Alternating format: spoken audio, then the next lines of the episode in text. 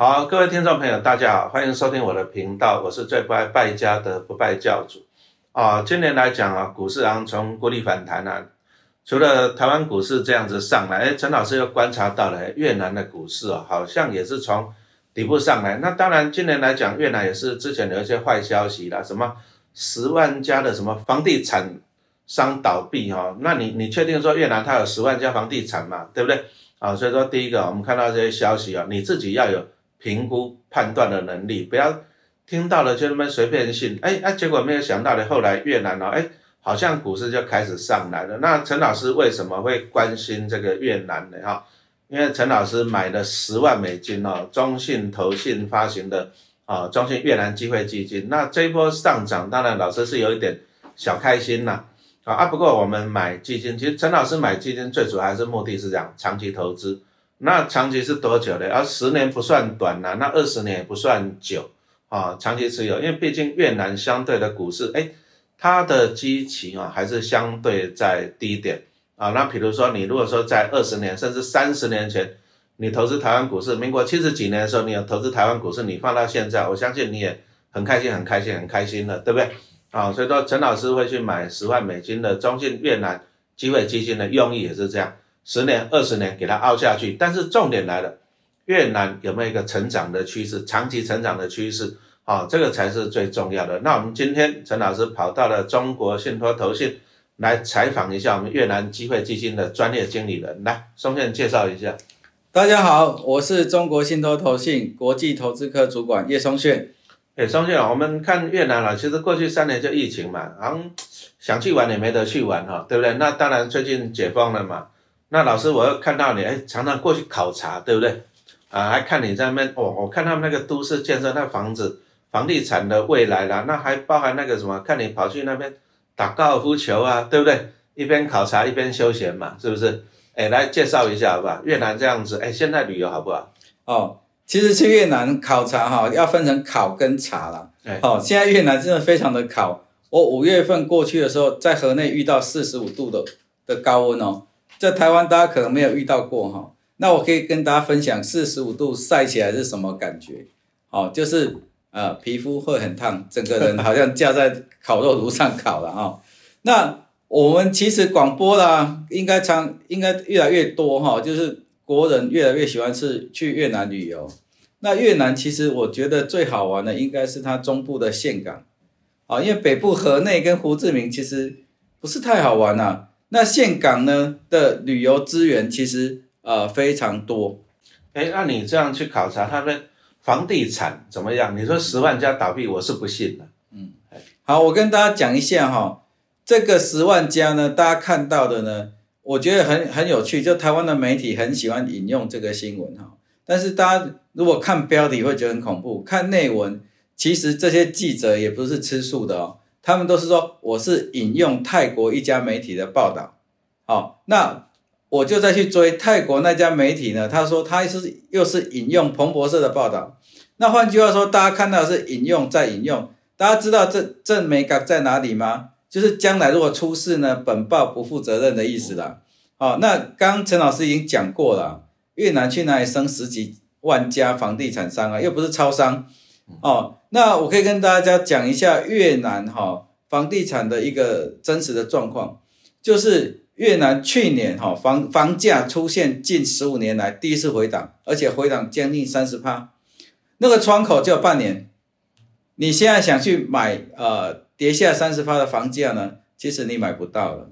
那这个不就代表越南的房地产商其实没事吗？那我再跟大家报告，越南的房地产商今年以来股价大概平均大概呃涨幅超过五成以上，最厉害的还要翻倍哦。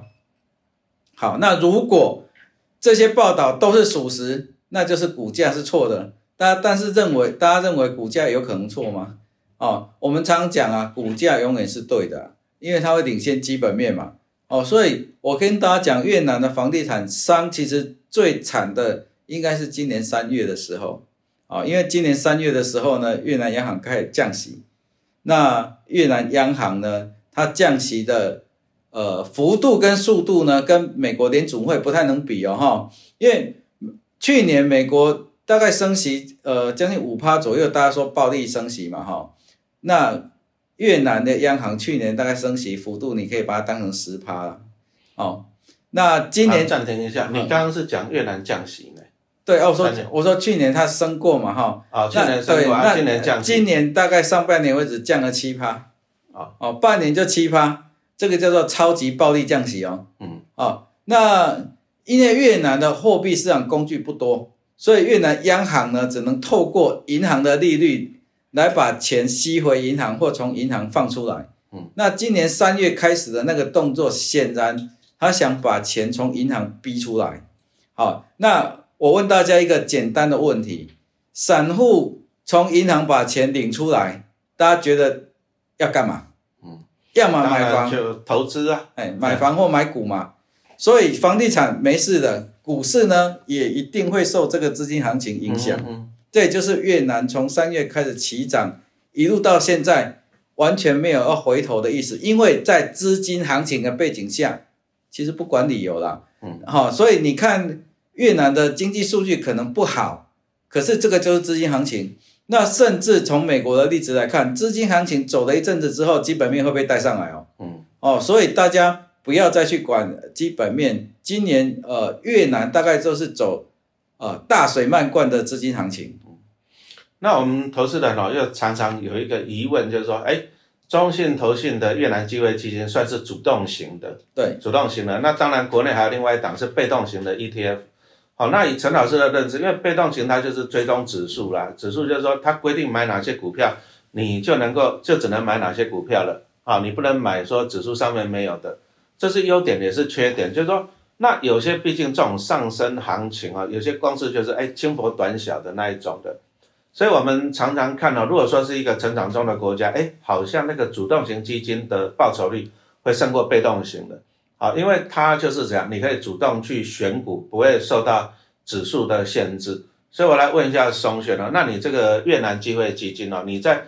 你现在持有的基金啊，比如说它房地产啊、银行股这些比重，你是怎么样挑选成分股的？好，那我们先来讲哈，我们在三月的那一次调研啊，嗯哦，如果是中信投信的客户，应该有看到，呃，我本人钻到工地里面去拍整个指标建站复工的情况。那时候其实我们就跟所有中信投信的客户说，越南房地产没事，不要怕，不要再看新闻。那些假新闻，我本人就要现场证明给你看，哈，所以地产其实我们从三月开始就很看好。那另外一个呢，三月中越南降息，我们就知道越南央行的企图就是要把钱逼出来嘛。那把钱逼出来，其实会流进股市哦。嗯。那越南股市的成交金额一上涨，第一个受惠的当然是证券商啊。哦，所以呢，呃。我们看好最看好的产业是房地产跟证券商。那另外一个呢？如果您是中信投信的客户啊，因为中信投信有 nine eight 的哈，大家如果想加入的话，可以自己看哈。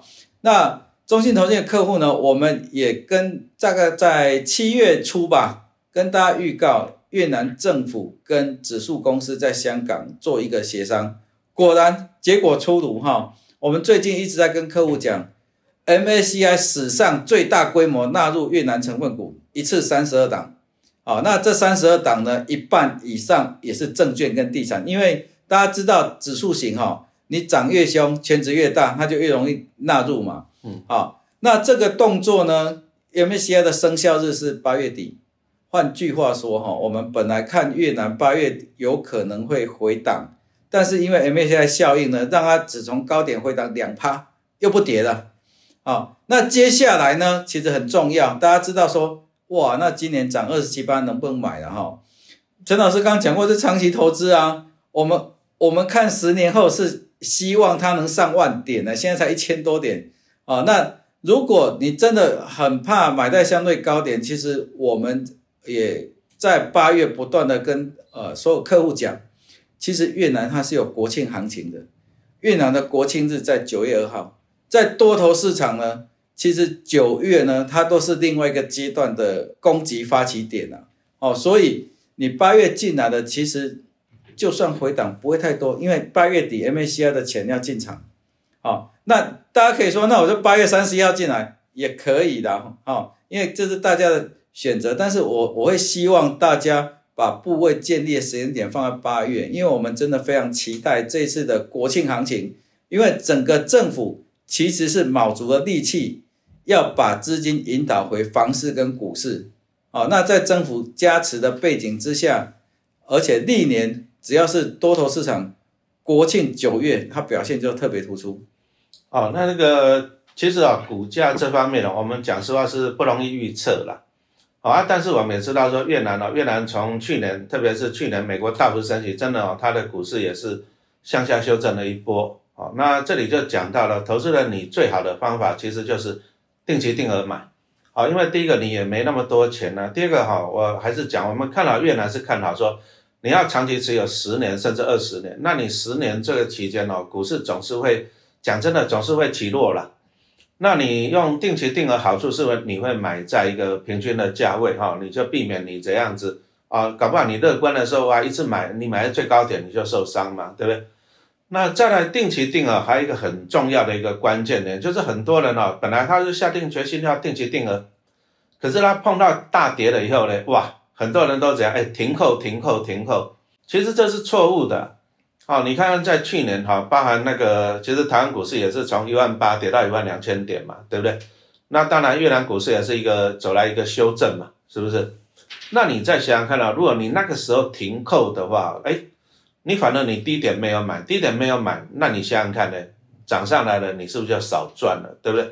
好，所以说你长期投资一个市场哈，越南这个长期发展的一个市场，你如果说你想要持有它。